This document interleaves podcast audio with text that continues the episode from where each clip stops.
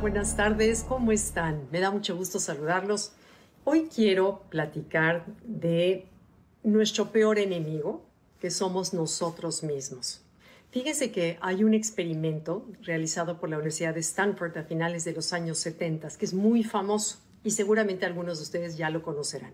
Este experimento era un niño metido en un cuartito con una cámara escondida y una mesa vacía y de pronto entra una maestra y le entrega un platito con un malvavisco al niño y le dice, mira, te puedes comer este malvavisco, pero si te esperas a que yo regrese 15 minutos más tarde y no te lo has comido, te voy a dar un segundo malvavisco.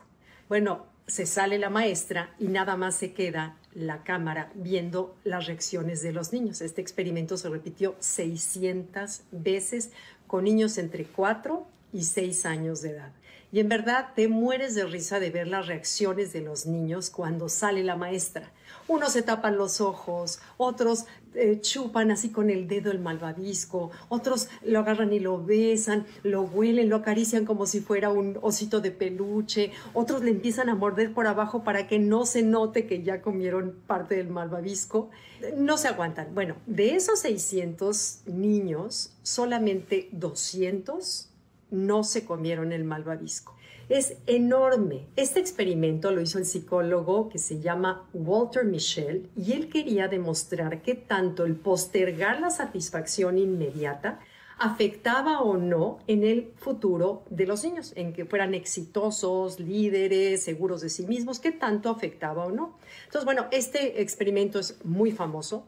Lo curioso es que 10 años después se dio seguimiento a los adolescentes que habían decidido postergar la gratificación. Se estaba midiendo qué tanto autocontrol tenían, qué tanta habilidad o capacidad de no comerse el malvavisco que representaba el no vencernos ante el deseo irremediable o impulsivo de hacer algo, qué tanto autocontrol había. Entonces, bueno, 10 años después, Ah, se dieron cuenta que de esos 200 niños eh, realmente eran niños más competitivos, dicho por sus padres, eran niños seguros de sí mismos y en comparación con los otros adolescentes que tendían a tener una baja autoestima, una poca tolerancia a la frustración y demás. Pero 20 años después se volvió otra vez a dar seguimiento a esos 200 niños y se dieron cuenta cómo en efecto eran niños que habían sido más exitosos académicamente, que eran más líderes en común en comparación con los de su clase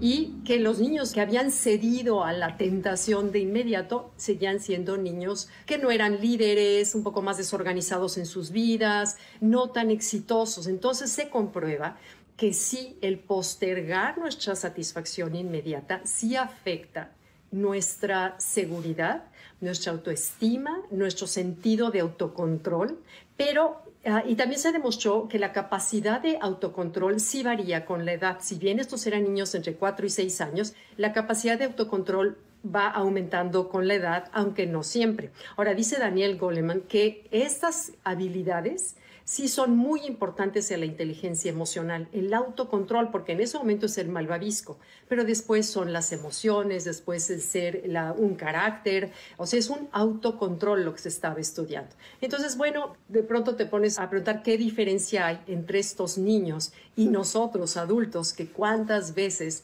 hemos cedido a la tentación de la satisfacción inmediata. Creo que todos hemos caído sin embargo, es bueno estar conscientes. Por ejemplo, sabemos que hay que hacer ejercicio, que es sano hacer ejercicio, que te sientes bien al hacer ejercicio. Sin embargo, en el momento de que ya te toca hacerlo, tu, cerebro te da 200 pretextos para no hacerlo o no somos tan constantes o nos dejamos llevar por la comodidad que el cuerpo te está diciendo de ah, está rica tu cama o está haciendo frío afuera, vete tú a saber todos los pretextos que siempre nos llenamos la mente.